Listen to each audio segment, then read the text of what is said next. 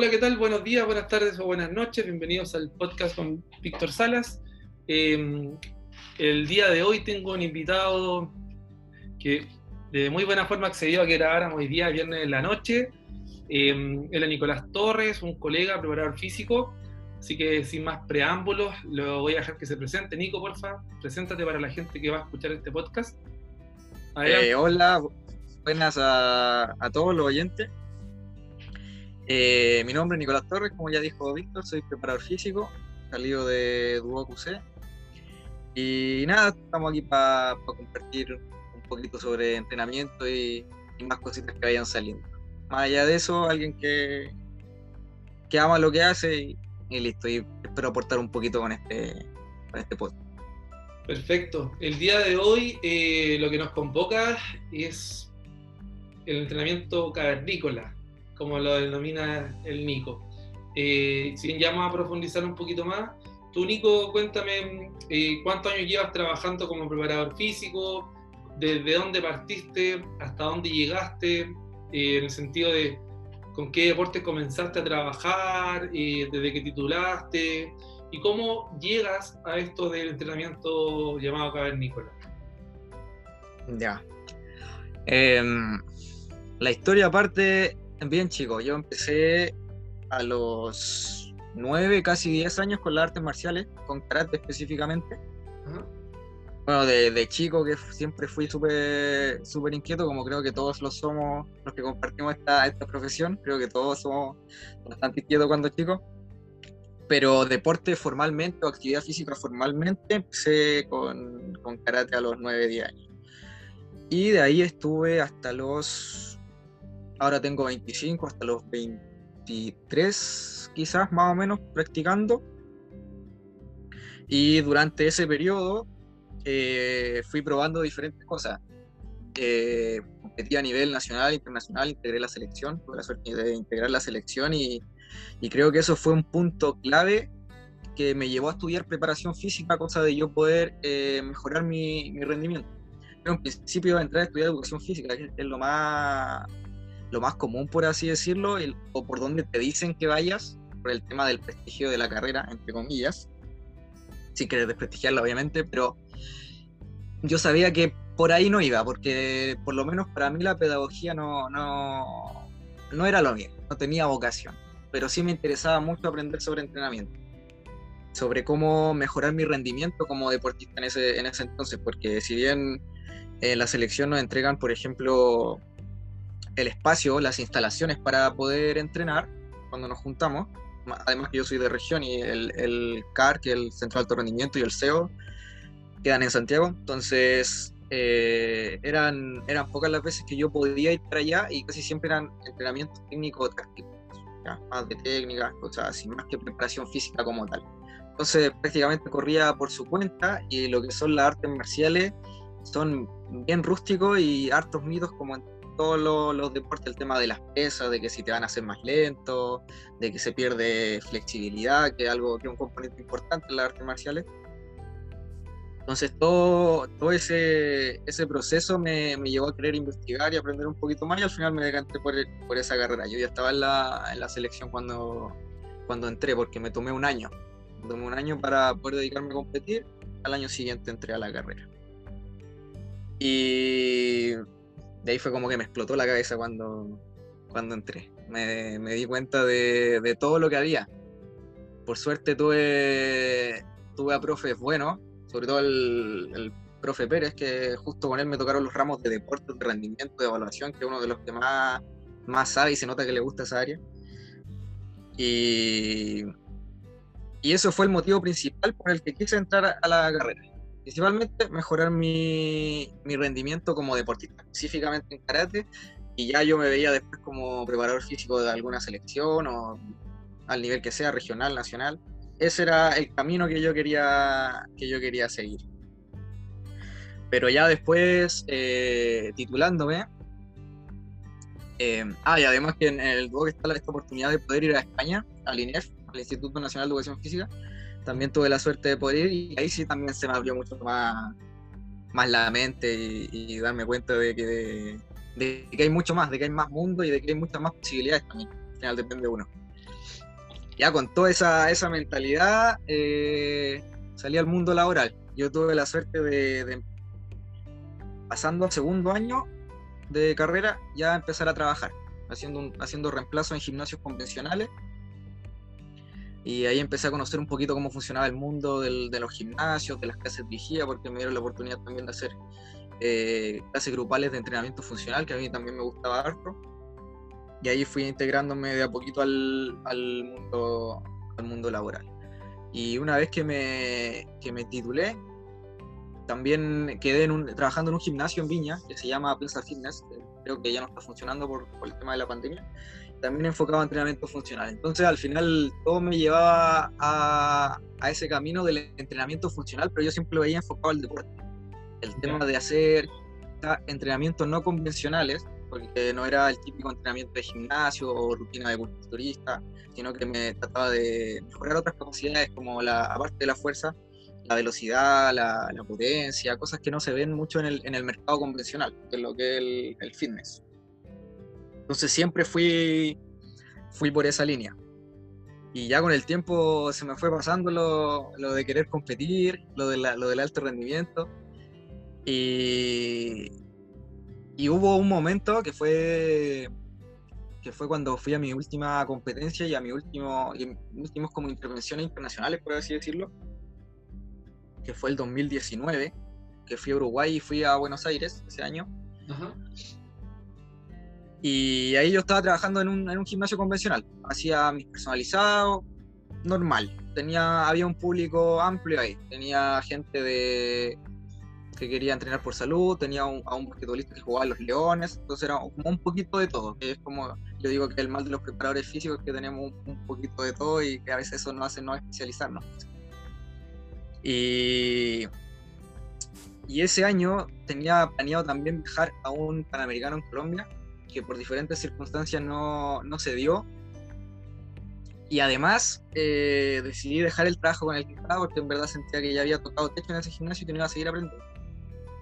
Entonces, buscando cosas nuevas, llegué con el. llegué al CrossFit.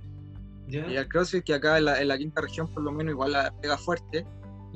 y, me metí a, un box, Breaking Box. creo que trabajaste ahí, ¿o no? Sí, yo trabajé en Breaking Box, en su. Ahí justo en su transición entre vía alemana y después. De hecho, sí, de hecho yo trabajé en el gimnasio que estaba Breaking antes. Ya. En vía alemana. Ahí, ahí fueron mis primeros pasos.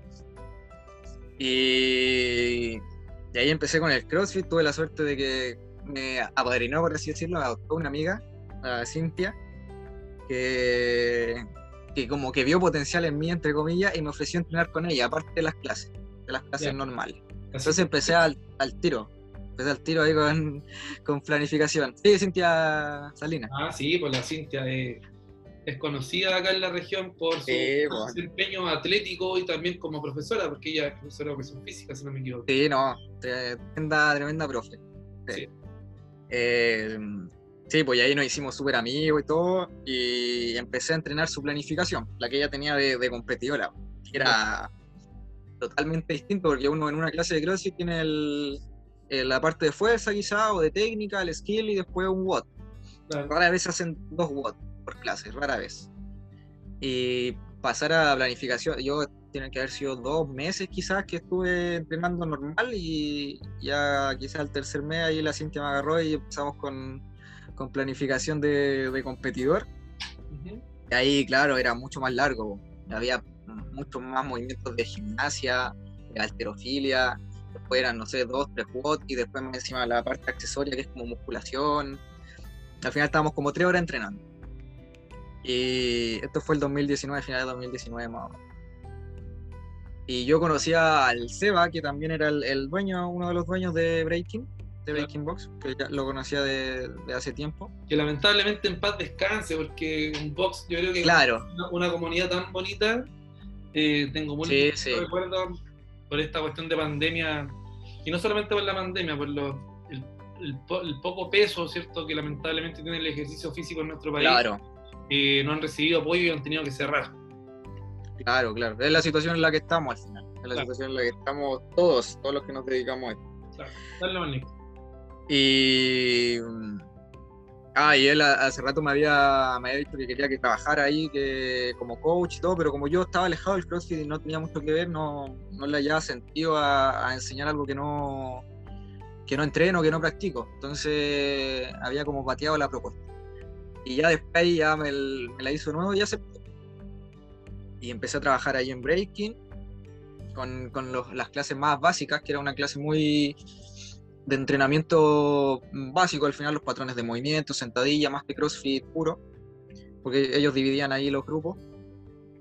Y también, gracias a la Cintia también, eh, tuve otro trabajo en, en Valpo, en otro box, llamado Valpo Hardbot, que se sigue funcionando.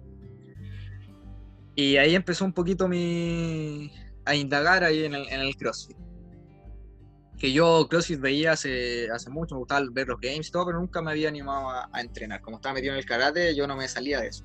Ya. Y estuve así hasta que nos atacó a todos la pandemia. Y, y atacó la pandemia, cerraron todo, nos quedamos sin, sin poder entrenar. Y yo me acuerdo que antes había comprado unas kettlebell con, con un amigo. Las teníamos en la casa, como al final cada uno estaba en lo suyo, yo entrenaba en los box y todo, no, no, le, no le sacaba mayor provecho. Y, y yo vendí estas kettlebells para poder comprarme barra y disco, para poder seguir entrenando CrossFit. Ya estuve el año pasado, quizás, hasta mitad de año, un poquito más, entrenando CrossFit y, hice plan de, de alterofilia con un, con un coach de Santiago. Pero todo esto, al final, yo creo que la pandemia ha hecho que todos nos tenemos, no solo en cuanto a entrenamiento, sino con muchas cosas en la vida. y, y, eso también me llevó a cuestionarme mi forma de entrenar, si de verdad quería eh, seguir dedicándome a eso o al CrossFit específicamente ahí hubieron muchas crisis existenciales, muchas preguntas, y de, y de, a poco me fui dando cuenta que a mí siempre me gustó entrenar con controlar mi cuerpo, era algo que me traía de las artes marciales, el hecho de poder controlar mi cuerpo, poder moverlo de diferentes formas y que en las artes marciales se ve mucho. Entre medio de eso, en mi, camino en las artes marciales, practiqué igual hartas disciplinas callejeras como break, dance, parkour, y de ahí desarrollé muchas habilidades gimnásticas, sobre todo de, de acrobacias. Y ya estando aquí en, en me di cuenta que me gustaba entrenar haciendo pucha, porque explotar el cuerpo al máximo, en su máxima expresión. Y así di con el, con el Animal Flow, que un amigo mío que lo conocí en la selección de karate. Él se certificó en, en Animal Flow y comenzó a hacer clases, entonces yo tomé clases con él. Y yo también esa disciplina la conocía de, vista, pero nunca la había practicado y de hecho tenía el prejuicio porque la encontraba muy fácil. de lejos yo decía, ah, lo, lo puedo hacer, un par de coordinación, movimientos, quizás. Pero ya estando ahí me daba cuenta que, no era tan fácil, que se requería mucha movilidad, mucho control y mucha fuerza. Mucha fuerza. Entonces dije, ya voy a, voy a seguir practicando. Estuve practicando con él y ya después más, más autodidacta. Pero me daba cuenta que, por lo menos para mí, no era suficiente, solo el cuerpo. Y me, empecé a preguntar así como qué herramienta eh, que no necesite mucho espacio, que no necesite demasiado, me, sirve quizás para entrenar un poquito más de fuerza, agregar un poquito más de carga. Y, siempre me han gustado las kettlebells, siempre. Y ahí empecé a explotar también esa, esa herramienta. Y ahí me di cuenta que al final no, no, se necesita, o por lo menos para mí, no se necesita mucho para entrenar. Y que se hay infinitas posibilidades si uno sabe explotarlo. Y, ahí se empezó a gestar un poquito lo de entrenamientos cavernícolas, un entrenamiento quizás más minimalista, de, que tiene como base el, control del cuerpo, y de ahí ya pasar a mover otro, otros objetos y cosas más pesadas, que se ve mucho que hay gente que, intenta poner una barra en la espalda para hacer una sentadilla sin antes tener quizá una buena movilidad de cadera o estabilidad en las rodillas o, la técnica perfecta, sin, no perfecta, pero bien hecha, sin, sin peso, antes de ponerse peso, que se ve mucho en los gimnasios convencionales. Eh, entonces ahí se empezó a gestar un poquito la idea, no había nada claro, pero yo, yo entrenaba de esa forma. Mezclaba un poquito de Animal Flow, un poquito de calistenia, eh, movimientos de gimnasia, movimientos con kettlebell. Y, y ya, ya después que empecé como a, a tener más, patentado, entre comillas, o más claro el método a seguir, que no era solo improvisar, sino que tenía una estructura mi entrenamiento y me lo programaba y todo, con esos elementos solamente. eh, lo empecé a hacer con mis clientes porque además tenía personalizado y cosas así. Pero ahí ya, yo antes mezclaba un poquito de CrossFit y cosas así, pero aquí ya empecé a, trazar mi línea de entrenamiento. Y ahí con mi alumno, yo lo probaba en mí primero y después con mi alumno y todo, veía que le gustaba y todo. Y ahí se fue dando. Y el, el nombre salió, es, súper nada que ver la anécdota, pero es, es porque como mi pareja, mi, mi polola Nicole, siempre me decía que yo era, era como medio cavernícola. por karate y, de chico me gustaba andar a pata pelada y andar, no sé, en el cerro a pata pelada. Eh, o por ejemplo, yo para comprarme ropa deportiva soy súper malo. Entonces, como me gusta comprar ropa suelta para entrenar, o, directamente un buzo nomás y estar sin zapatos y sin polera. Entonces me, siempre me decía que era cavernícola para mí. Y resulta que, que me di cuenta que Cavernícolas tiene mi nombre, Nicolás. Y de ahí ya el entrenamiento Cavernícolas, y, ahí quedó. Entonces, siguiendo esa línea, ya como, como metiéndome en el personaje, por así decirlo, me puse a investigar sobre, sobre, sobre evolución y cómo esto iba afectando en, el, nuestro movimiento, cómo nos fuimos desarrollando, diferentes cosas. Y ahí me, puse a investigar sobre eso, sobre movimiento y evolución, y me da cuenta de, muchas habilidades que, antes eran naturales que se fueron perdiendo, como, como correr, trepar, eh, lanzar, hacer eh, actividades a alta, o sea, baja intensidad y alta intensidad según las demandas que teníamos antes por el entorno. Porque antes, cuando, cuando éramos cavernícolas, o nuestros antepasados que eran cazadores recolectores, estaban casi todo el día en movimiento, entre que tenían que cazar, a veces realizaban sprint para poder cazar una presa, o lanzaban cosas, o trepaban, o lo que fueran, y estas eran habilidades que, que en el entrenamiento convencional no se hacen. Que quizás lo más parecido es el entrenamiento funcional o el que agrega mucho estos elementos, pero son propios del deporte. Más que, para, más que para la vida diaria, son para mejorar en ese deporte. Entonces mi propuesta empezó a, a ir por ese lado, a tratar de recuperar esos patrones de movimiento entonces de ahí yo empecé a seguir una línea bien marcada que iba desde la movilidad a la, a la estabilidad, a la fuerza y a la resistencia. Y ahí ya el entrenamiento cavernícola estaba con el círculo completo. Y eso, ah, perfecto, perfecto. Oye, Nico, y mm, mira, la mayoría de los métodos de entrenamiento, como, como porque al final se transforma en un método, ¿cierto? Que sigue principios, tiene medios, que serían los implementos, etcétera y todos tienen su trasfondo. O sea, al final lo que me acabas de contar es, bastante interesante el cómo llegaste, ¿cierto? Al final por un tema de, también de, de que eres súper bueno utilizando tu cuerpo para entrenar y le viste que a esto había que explotarlo. el término minimalista también es súper interesante porque muchas personas, no, es que no, no voy a entrenar porque no tengo una barra, no tengo una máquina, no tengo peso. ¿Cómo lo haces cuando te encuentras con... A ver, porque en sí cuando uno planifica el entrenamiento se, ve súper bonito, ya el mesociclo, ¿cierto? Los microciclos, eh, fue al nutricionista, va a comer de esto, esto, otro, ya tengo, tengo la panacea, pero sabemos que no es así.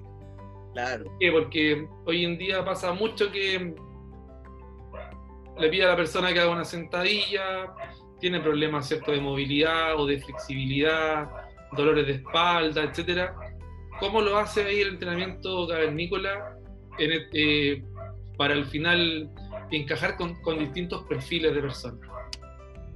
Em, al final yo creo que ha entrado quizás por la vista de ser algo más fuera de lo típico quizás, sobre todo acá en Alemana, que Alemana es súper chico, es donde vivo yo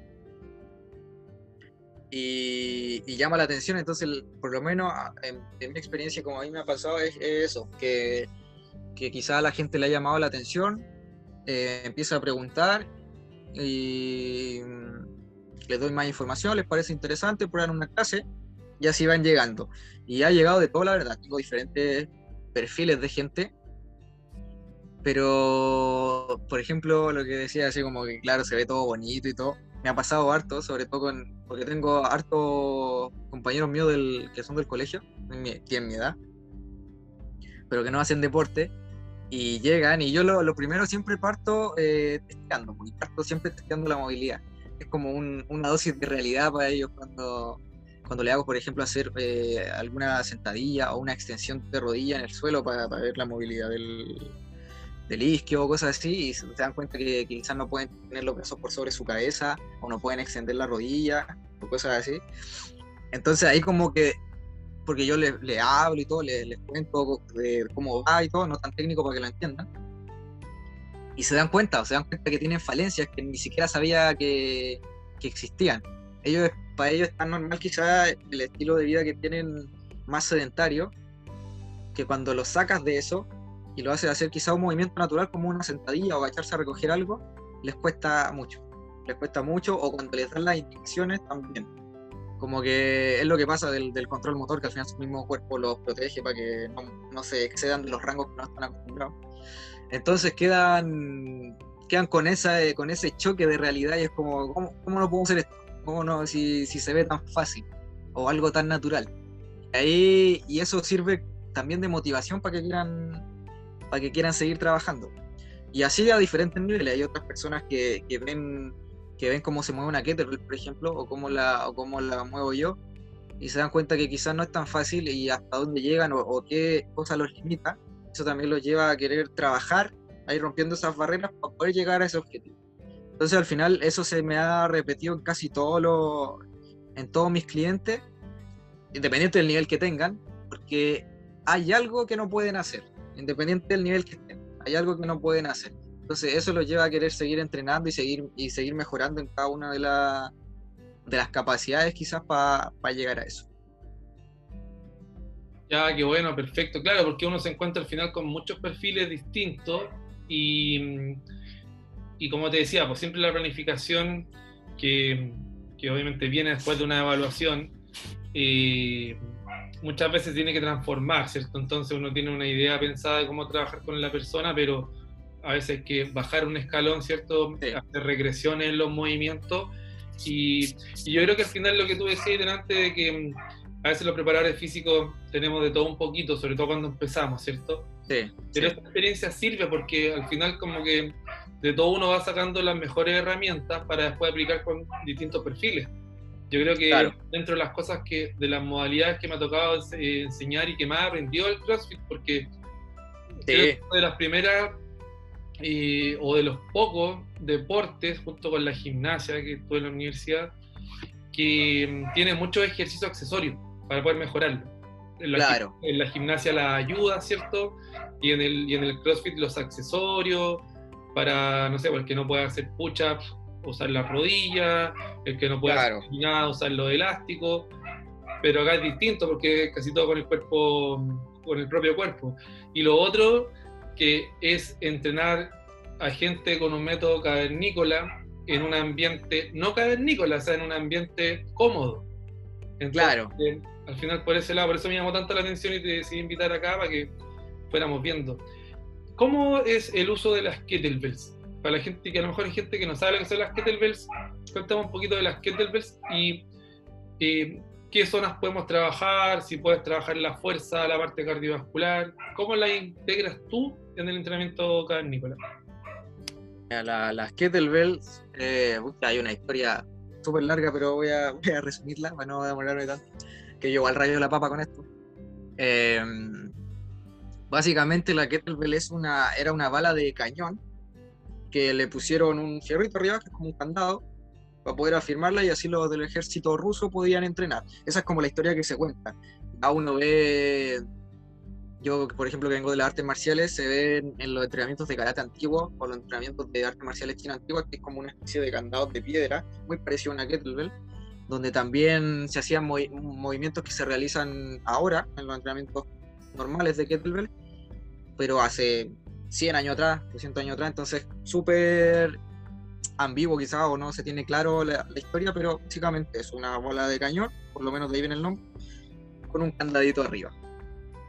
Em, ¿Cómo lo integramos o qué zona? Que me había preguntado que cómo trabajamos con esto. Claro, al final tú me dices que como es minimalista, minimalista, perdón, y según lo que yo entiendo del concepto de minimalismo es que con pocas cosas uno puede claro, ¿cierto?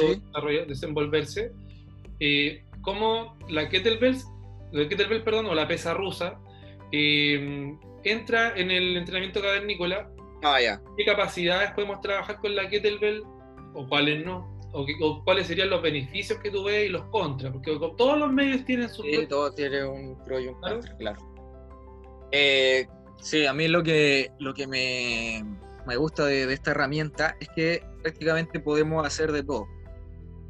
Eh, por ejemplo, si queremos hacer sentadilla, una sentadilla convencional, se puede hacer. Hay diferentes formas de agarre para que sea más cómodo para la persona, para uno, se puede hacer. Podemos hacer peso muerto, también otro ejercicio convencional. Tenemos empuje por sobre la cabeza, un press, por ejemplo, también se puede hacer con, con una kettlebell o casi cualquier movimiento convencional. Remo, press, sentadilla, peso muerto. De partida ya con eso tenemos cubierta quizás la base, se puede hacer. Hay diferentes pesos también para agregar intensidad. Entonces, prácticamente lo, que es básico, o lo que se puede hacer quizás en cualquier lado, con una barra o con unas mancuernas, también se puede hacer con una kettlebell. Entonces, ese es como quizá el primer punto. Ya el, el gran diferenciador quizá es eh, los movimientos balísticos que se pueden realizar.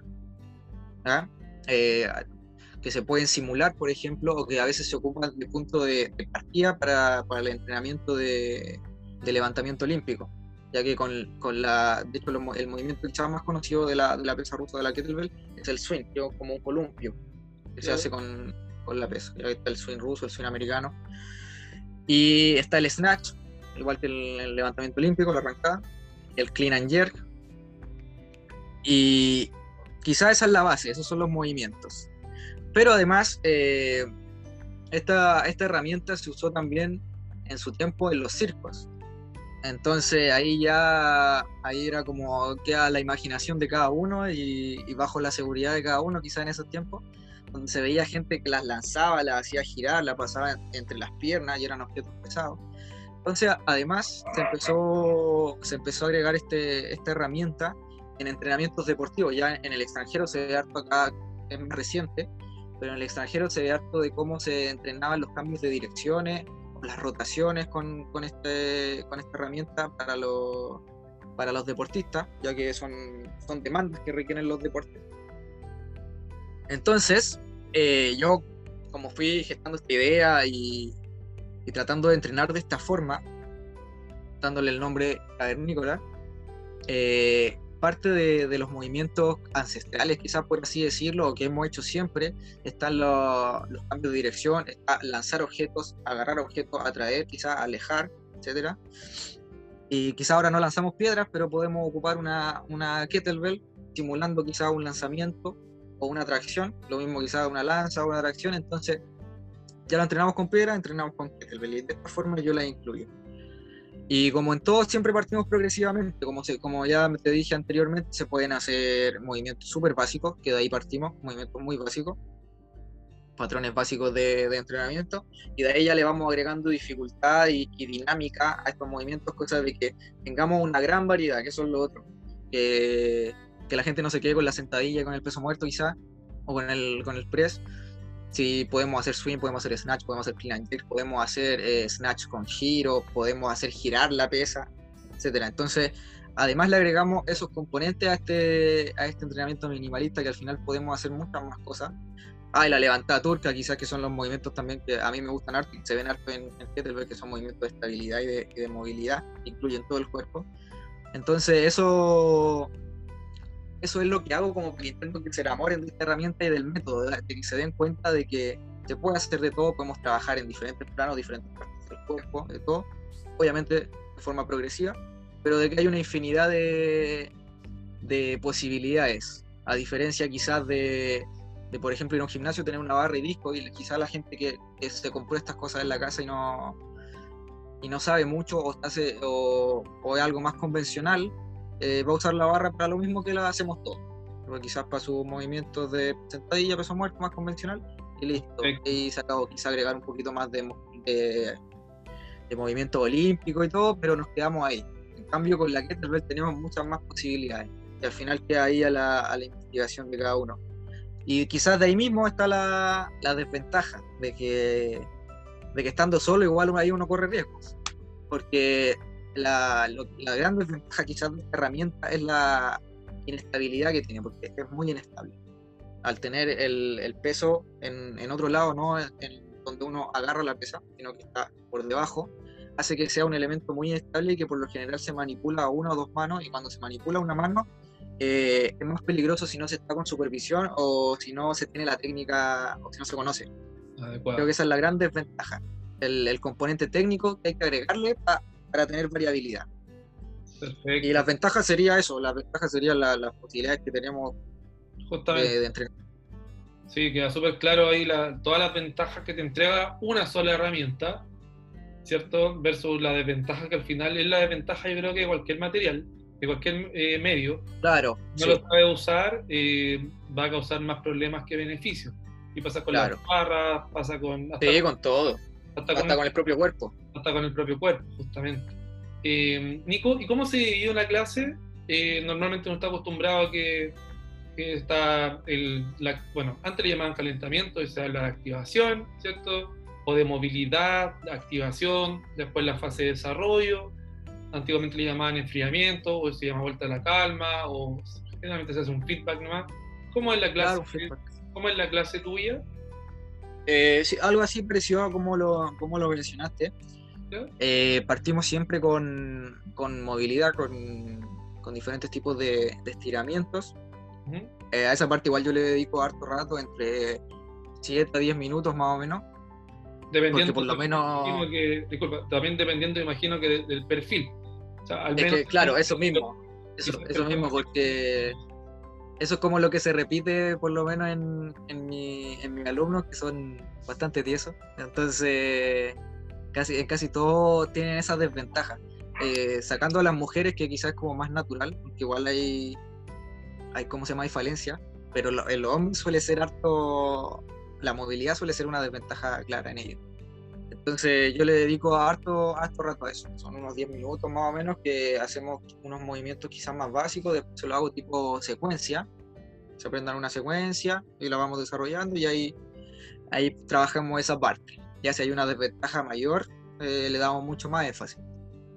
Luego de la movilidad viene la activación, que yo le doy harto énfasis a la, cintura escapular, al, núcleo, al core o pilar o como le quieran decir, a la activación de, glúteo, de cadera. Y esa es la segunda parte de la sesión. Ahí hacemos diferentes ejercicios para activar estas zonas previo al, previo al trabajo. Ya va a depender del alumno y de lo que estemos trabajando según el periodo en el que estemos si es más técnica o más fuerza. Viene una parte quizás de técnica, si alguien nuevo, por lo general vemos los patrones de movimiento, eh, eh, la introducción al movimiento, yo no, no los voy a poner al tiro a hacer, al hacer una sentadilla o algo así, sino que vamos, vamos evaluando y vamos enseñando la técnica. después una parte de fuerza o de ejercicio accesorio, quizás para ir mejorando estos, estos movimientos principales, porque tengo gente que, que nunca ha hecho sentadilla, que nunca ha hecho un peso muerto, entonces no, no les voy a pasar la, la kettlebell para que hagan un swing, por ejemplo. Entonces vemos ejercicios accesorios para mejorar estos, estos patrones, siempre. O son ejercicios accesorios o directamente la parte de fuerza o de técnica. Y ya la última parte es algo más metabólico, donde ahí sí usamos harto, harto el, el peso corporal y además va a depender del nivel de la persona también. Agregamos ya componentes más, más dinámicos de, de kettlebell y después ya al final de la clase tenemos un feedback, porque yo no, no les suelo hacer elongaciones o cosas así, la parte de movilidad la vemos harto al principio, y, yo les digo que si quieren elongar lo pueden hacer por, por, su cuenta aparte, porque no, yo por lo menos no soy partidario de, de elongar en la, en la sesión de entrenamiento, por lo menos, antes o después. Hay gente que quizá no tiene más tiempo, pero creo que una capacidad aparte que se puede trabajar aparte, no, no necesariamente ahí en la, en la sesión. Y, y, con eso terminamos, con un feedback y listo. En eso se, se resume la sesión. Perfecto, Nico, perfecto. Súper. Em, es interesante lo que nombras porque, claro, nombraste todas las capacidades, tanto desde la movilidad, la fuerza y también el trabajo metabólico, y que justamente son los que tienen sustento científico para ayudar a las personas, que al final la mayoría no van ahí porque quieren ser cavernícolas, sino que porque lo que buscan, ¿cierto?, es o perder peso o sentirse mejor de salud. Entonces al final es interesante cómo mezcla este entrenamiento cavernícola, pero con la ciencia, ¿cierto? Con, que al final el entrenamiento metabólico, me imagino que o lo haces continuo o usa intervalos. Y vamos variando. Claro, eh, pero mm, se hace lo que uno debería hacer. No es como que estés inventando algo nuevo que no tenga sustento. Entonces, claro, sí. habla súper bien y, y, dan ganas, pues dan ganas de, intentarlo. Eh, porque como, qué pasa. Claro, entre el Animal Flow, entre la calistenia quizá, entre el entrenamiento con kettlebells y el entrenamiento con, con peso corporal que no es calisténico, que a veces es muy difícil, o sea, por ejemplo, claro, que uno se imagina la calistenia y estar colgado de las barras cuando tienes 10 kilos de 15 kilos, no es atractivo para nadie, pero quizás como tú lo haces puede ser mucho más atractivo. Claro, claro, sí, eh, vamos, eso, eso pasa harto, a mí, por ejemplo, a, mí me encantan los burpees, si algo por lo que se me, se me conocía en el CrossFit era por, por la facilidad que se me daban y que, que si había un bot con CrossFit o con, con burpee con, y sus variantes del press, burpees, box jump, eh, iba a sacar ventaja de esa parte. Y, es un movimiento que yo incluyo harto, harto en, mis sesiones con mis alumnos, pero hay mucha gente que no, que no sabe hacer el movimiento, directamente no sabe. Y algo tan natural como caerse y levantarse del suelo. Pero hay mucha gente que no, que no puede hacerlo, o no puede hacerlo de forma efectiva. Lo hace como puede. Entonces eso también me ha llevado a, ir descomponiendo el movimiento y ofrecer diferentes alternativas. Y llevo un burpee, por ejemplo, algo que, que, es natural o básico. Y lo mismo pasa con la sentadilla y con todos los movimientos que pueden ser con el, con el peso corporal. Entonces eso también ha hecho que me vaya reinventando y que lo bueno de esto es que tenga una caja más amplia de herramientas y de ejercicios, porque ahora he inventado, por así decirlo, movimientos que son, que son previos a los movimientos principales o los movimientos completos, pero esos son los que incluyo quizás en la, en la parte principal porque es con lo que puedo trabajar con la gente. Por ejemplo, hay un dicho que es como, haz lo que puedas con lo que tengas, yo lo, lo adapté y así como, haz lo que puedas con, con la movilidad que tengas, porque a veces es falta de movilidad o de control motor o de fuerza directamente, pero aún así podemos hacer cosas. Por ejemplo, los push-ups también, otro movimiento básico, por así decirlo, pero hay gente que no puede. Yo diría que un gran porcentaje de gente no, no lo puede hacer correctamente. Entonces, no sé, lo hacemos sobre una camilla, por ejemplo, o en la pared directamente, o vamos buscando progresiones. Al final esos ejercicios se transforman en los ejercicios principales de la sesión. Eso, ese va a ser el ejercicio, el ejercicio de fuerza principal en esta sesión, más que el push. Quizás vamos a llegar a eso más adelante. Pero eso es algo que, que me he dado cuenta y que me ha ido pasando con, con, esto, con estos entrenamientos, de que he tenido que adaptar los ejercicios principales o básicos quizás con el peso corporal y de ahí sacar otro ejercicio o inventar directamente otro ejercicio y poder trabajarlos para llegar progresivamente al, objetivo final, que al final es lograr el movimiento. Y esto también es algo que, que motiva a la gente porque también va, va viendo cómo, cómo progresa o, o, lo toman como desafío directamente. Claro, claro, perfecto. Em, haciendo haciendo, pensando un poquito mientras tú me conversabas, em, me acuerdo mucho, hace años estuve metido investigando sobre una corriente de entrenamiento que se llama MoveNat, no sé si la hayas escuchado hablar. Ah, sí, sí, sí, sí. Como me habláis de andar a pata pelada y todo. Mira, de, hecho... Claro, entonces, eh, que me gusta esto de, de ir mezclando porque al final yo creo que lo que te decía al principio, que lo que me voy dando cuenta que es el entrenamiento carnícola, es tomaste las mejores herramientas que tú has, vivido y mm, has vivenciado, perdón, y la estás traspasando ahora a personas que, claro, que justamente a veces no pegan en los gimnasios tradicionales, que cada vez pegan menos en realidad, y porque hay gente que va, están solos, no ven resultados, y la gente se está dando cuenta que, que necesitan trabajar con profesionales, de asesorarse, eh, ya sea desde preparadores físicos, de kinesiólogos, que también están metidos en el entrenamiento hoy en día. Eh, pero siempre asesorados porque se están dando cuenta que el movimiento no es cualquier cosa. Y para lograr objetivos tienen que tener un guía. O sea, nosotros mismos nos damos cuenta que sabiendo cuesta. Entonces la gente que no sabe, más les va a costar mucho. Más le cuesta, claro. obviamente. Así que eso, pues Nico, em, te doy las gracias por haberme contado sobre, sobre este método ahí que estás trabajando. Es, invito ahí a los que están escuchando que busquen al Nico, ahí me va a dejar su contacto, porque es súper entretenido. Yo al principio del año pasado también estuve mirando em, el movimiento natural, el Natural Flow, y también intenté practicar un poquito. Yo soy hecho de yeso, así que me cuesta un montón. Eh, pero entretenido y te desafía. Yo creo que eso que tú dijiste con tus alumnos, no hay mejor cosa que, que una clase te deje con un gustito a pucha, yo podría hacer esto. Claro. O sea, pasa mucho con la alterofilia, con la gimnasia, con lo que tú me estáis contando esto. Y al final es como un, pucha, ¿cómo no voy a poder hacer esto si es mi cuerpo, es como mi propio cuerpo? ¿Cómo no lo voy a poder lograr? Entonces, claro, están los genes justamente, ¿no? Y, y, es la biomecánica y es la naturaleza del ser humano, o sea, como te decía, cómo pasamos de ser cavernícola y de, y de utilizar nuestro cuerpo para todo, a usarlo para para nada o para muy poco, ¿cachai? Porque al final, claro. de estar sentado en el auto, a estar sentado en la oficina, a estar sentado viendo tele, y para todo nos sentamos. Y más ahora con el, con el teletrabajo.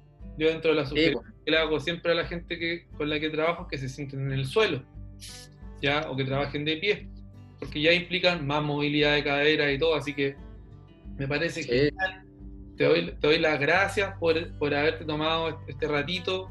y podríamos hablar de muchas cosas, así que te dejo invitado de antemano si quieres otro día venir al podcast para que conversemos de otros temas. Y ya, pues, problema. Te dejo un tiempo para que te despidas, y para que des tus redes sociales, donde si alguien te quiere buscar, si quiere tomar clases, cuéntanos si trabajas de forma online o solo presencial.